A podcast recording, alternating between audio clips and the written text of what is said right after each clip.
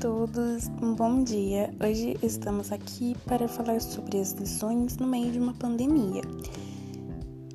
Meu nome é Ana Júlia e sejam muito bem-vindos.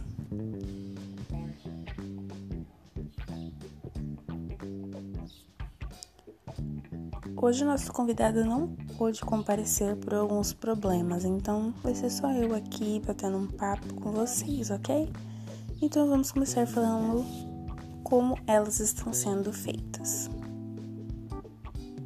Temos primeiro as aulas transmitidas pelo CMSP, que é o Centro de Mídias de São Paulo, onde os professores conseguem acompanhar a aula e conversar com os seus alunos e ir tirando as dúvidas. As lições são enviadas pelo Classroom, onde passam com o conteúdo e explicação, e depois as atividades tem um prazo para entregar. Se entregue nesse tempo, é melhor ainda, você não fica lotado de lição e também ajuda o professor.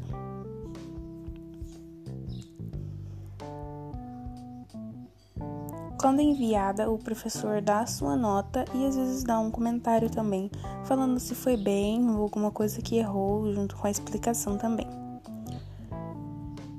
Em minha opinião, esse método pode até funcionar.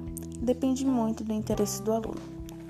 Comigo não funcionou tão bem assim. Eu não consegui me adaptar a essa rotina de ter que ver a aula online e ainda fazer a lição, sabe? Eu não consegui. Para mim, não encaixa ficar ao mesmo tempo que eu fico na escola fazendo a lição e aqui em casa. Não deu certo para mim né? Que seria o jeito certo, ficar ao mesmo tempo que eu fico na escola, aqui em casa também fazendo as lições. Mas não dá certo, então eu criei meu próprio método e tá dando certo até. Eu faço as atividades, procuro uma explicação e anoto as coisas no meu caderno se for necessário. E para alguns provavelmente deu certo isso das aulas online, mas cada um com suas dificuldades, né?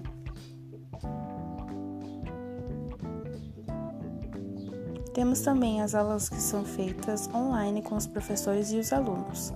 Eu vi esse método mais nas escolas particulares, acredito que funciona mais, né? Por estarem ali mais cara a cara e ter mais, pode ter mais cobrança também, né? É, eu também tive esse, essas aulas online porque eu comecei a fazer um curso de espanhol no Centro de Estudos de Línguas, que é o CEL, aqui da minha cidade. E elas também funcionam assim e ajuda bastante. Tá funcionando.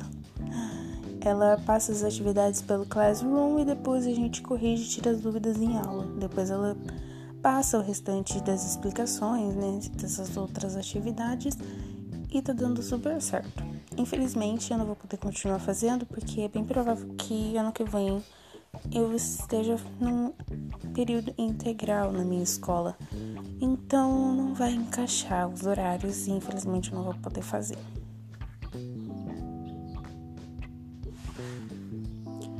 E foi isso, gente. Nosso bate-papo aqui, né? Foi bem rapidinho, só com algumas coisinhas, né? Não podemos ter um convidado dessa vez, mas deu tudo certo no final. Gostado e até o próximo episódio. Um beijo.